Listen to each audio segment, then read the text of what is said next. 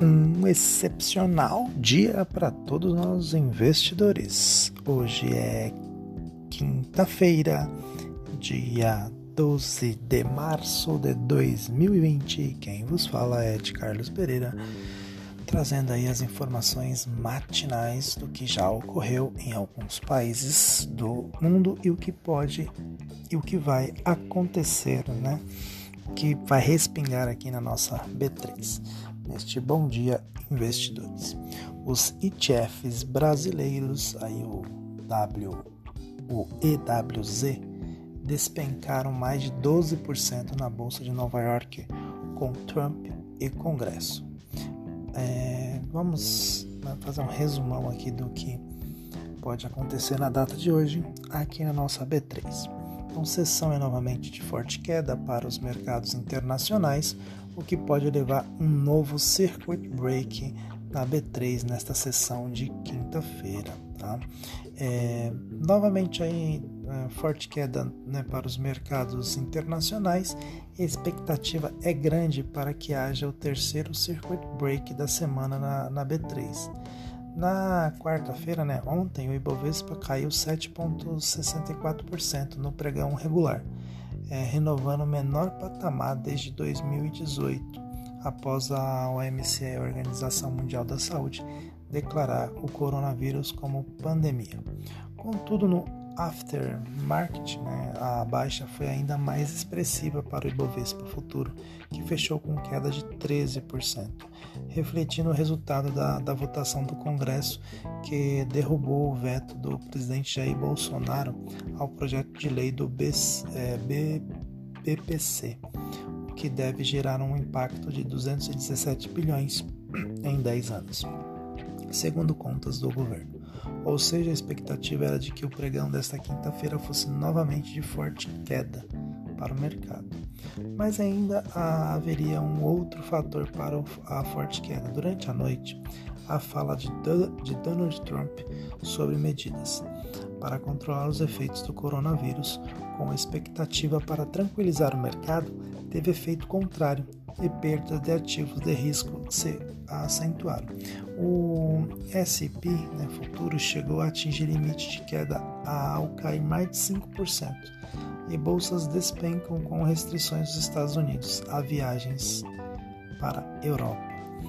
Desta forma, o MSCI Brasil Capital, Capital é o ETF EWZ, principal ETF de fundos de gestão passiva que acompanha algum índice e são negociados em bolsa, dos ADRs. Né? Na prática, as ações da, de empresas brasileiras negociadas nos Estados Unidos despencam em média 12,34% no pré-marketing da Bolsa de Nova York. Os CDS brasileiros, que ontem é, disparou mais de 20% e superou os 200 pontos, ensaiam nova alta esta manhã para 231 pontos. E então, assim, é, no geral, as bolsas é, mundiais, né, os mercados aí receberam muito mal o discurso do presidente dos Estados Unidos, Donald Trump, na noite de ontem. As bolsas da Ásia fecharam hoje em queda forte as europeias abriram em baixa acentuada e os futuros de Nova York estão negativos. Então, Trump é, aumentou as incertezas aos investidores, ao invés de reduzi-las, a é, eficácia da, da, medida do, de suspender todos os voos entre a União Europeia e os Estados Unidos por 30 dias a partir de amanhã, é, derrubou as ações das empresas aéreas mesmo a promessa de 200 bilhões para os mercados é, foi considerada insatisfatória. Apenas ontem o Federal Reserve de Nova York irrigou aí na, na bolsa é, 175 bilhões nas operações de recompra. Enquanto isso, o número de casos do coronavírus supera aí 125 mil, em meio ao impacto de declarações de pandemia feita pela Organização Mundial da Saúde. O petróleo tem sua segunda queda seguida, né? o WTI chega a 30 dólares aí na mínima. O metais tem baixa expressiva em Londres e na bolsa de Dalian aí que, que né, mexe com os futuros, de, é, futuros do minério de ferro é, fecharam em alta de 0,23 cotados a 663 mil ienes, o equivalente aí a 94 dólares e 80 centavos. Né? E o Bitcoin tem uma pequena alta aí operando nessa manhã a 7.885 dólares e 43 centavos, alta aí de 0,20%. No âmbito econômico aí, né, na, na, nos fatores econômicos, a decisão do Banco Central Europeu, é, o BCE, que se reuniu às 9h45 em Frankfurt, será é, determinante na resposta que a, é, que a autoridade monetária da zona do euro dará à crise do coronavírus. Itália e Alemanha devem entrar em é, recessão por causa da pandemia, que também ameaça as economias francesa e espanhola. A presidente do BCE, é Christine Lagarde, deverá dar entrevista após a reunião. Nos Estados Unidos, o Departamento do Trabalho divulgou é, divulgou às 9h30 os pedidos semanais de seguro-desemprego. No Brasil, o IBGE apresentou, uh, apresenta, né, não apresentou, vai apresentar às 9h30 a produção industrial regional de janeiro. Já o BC anunciou novamente leilão de dólar de 1,5 bilhão à vista, é menor do que as ofertas de 3 bilhões feitas nos dias anteriores, depois da moeda americana bater novo recorde de fechamento a 4,81 centavos, quase 4,82 aí, alta de 3,8%, a maior alta é, intradiária desde os 7,5% aí de, do Wesley Day, que ocorreu em 18 de maio de 2017. Bom, o ministro da Economia, né, o, o Guedes, aí pede apoio ao Congresso após o governo ser derrotado na após o governo ser derrotado aí ontem no é, após o governo ser derrotado ontem aí sobre o BC o BPC ministro da Economia Paulo Guedes pediu nesta quarta-feira apoio para deputados e senadores para aprovação das reformas e uma é, revisão de orçamento né, da saúde para minimizar o impacto da pandemia do coronavírus na economia, informa o valor. É o jornal Valor. Segundo ele, o efeito do corona pode ser suave, provocando perda de PIB entre 0,1 e 0,5 ponto percentual. Se a pandemia tomar conta do Brasil e não houver reformas, pode gerar até 1%, teria alertado o ministro em reunião de emergência realizada nesta noite no Congresso. O encontro foi fechado, mas é, parlamentares divulgaram parte das falas, diz o valor. Guedes teria dito que há espaço monetário, mas não fiscal, e por isso é, haveria necessidade das reformas, enquanto é, ministro, enquanto o ministro ressaltou a PEC emergencial e dos gatilhos da regra de ouro e do Pacto Federativo. Estamos abertos para ajudar o governo no, na, super, na suplementação do orçamento emergencial para re, reforçar ações de combate ao vírus, disse Maia no Twitter. Legislativo e Executivo vão definir medidas ainda esta semana, afirmou o presidente da Câmara. OCD e coronavírus. A falta de capital de giro ameaça as empresas em várias economias, principalmente na zona do euro. As empresas privadas estão ficando sem dinheiro.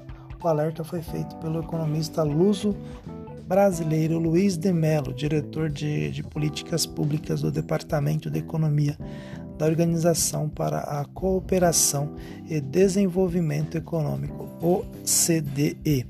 É, Melo diz em entrevista à Folha de São Paulo que não descarta que o alto endividamento das empresas acabe afetando os mercados.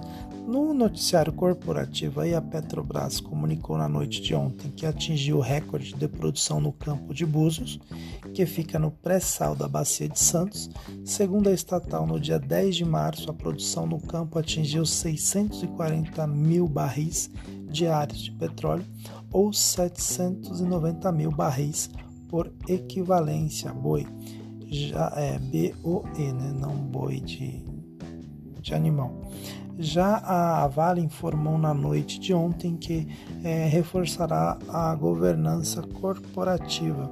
A empresa anunciou a criação de um comitê de auditoria que reportará diretamente ao Conselho de Administração.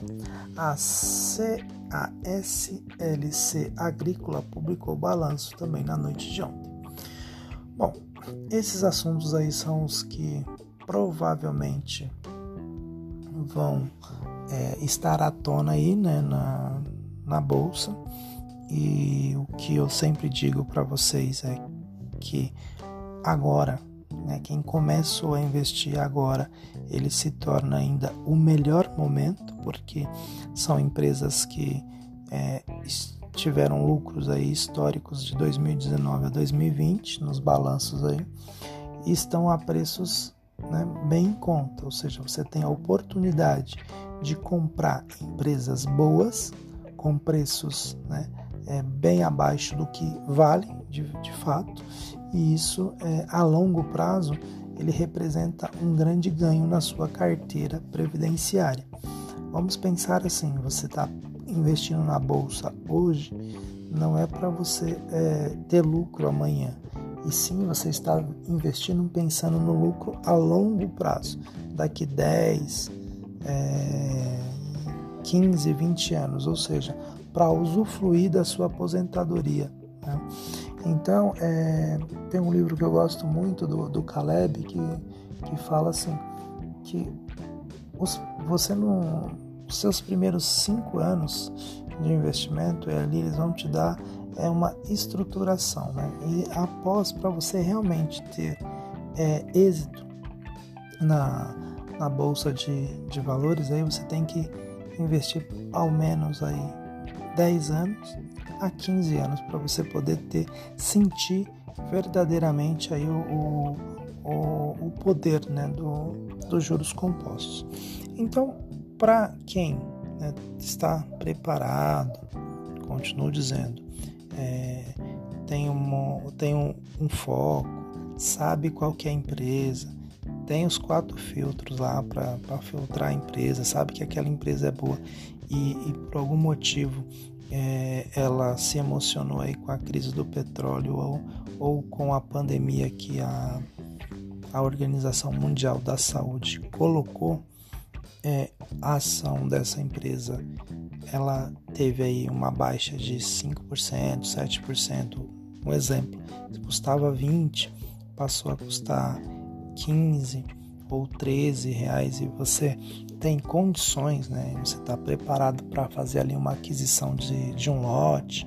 Então compre, sabendo que ela vai ter uma valorização ao longo dos anos, né? Então, é, você, se você for se apegar a, ao circuit break que está acontecendo e, e, for querer vender tudo, você vai perder dinheiro. Então não faça isso. Né?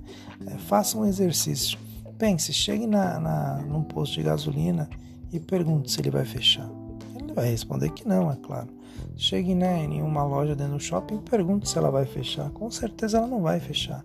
Ou chegue num shopping center aí, né, e pergunte se ele vai fechar. Também ele vai responder que não. Então, assim, é, tem momentos que você tem que é, ficar fora do mercado se você não tem é, emoção suficiente para estes, é, para estes acontecimentos. Se você é daquele investidor que só entra no, no home broker uma vez por mês para comprar e, e, e pronto, a melhor opção é essa. Entra somente naquele momento que você vai comprar e, e vá só compra, não, é, não se atenha a esse movimento de, de sobe e desce. Afinal, você está entrando no mercado de renda variável. Né? E a renda variável ela pode variar para cima quanto para baixo. Então as pessoas não estão acostumadas quando a variação é para baixo. Porém, lembre-se, você está comprando uma parte de uma empresa, você não está comprando é, é, o, o valor, assim, o, preço do papel. Claro que tem é, momentos que você vai ter que balancear a sua carteira, então por isso que é importante você estar tá sempre acompanhando os balanços trimestrais dessa empresa que você compra para que você possa ter aí é, sustentação e equilíbrio na sua carteira. Lembrando que sempre é bom você ter diversificação, né, para que isso balance, deixe sua carteira bem balanceada.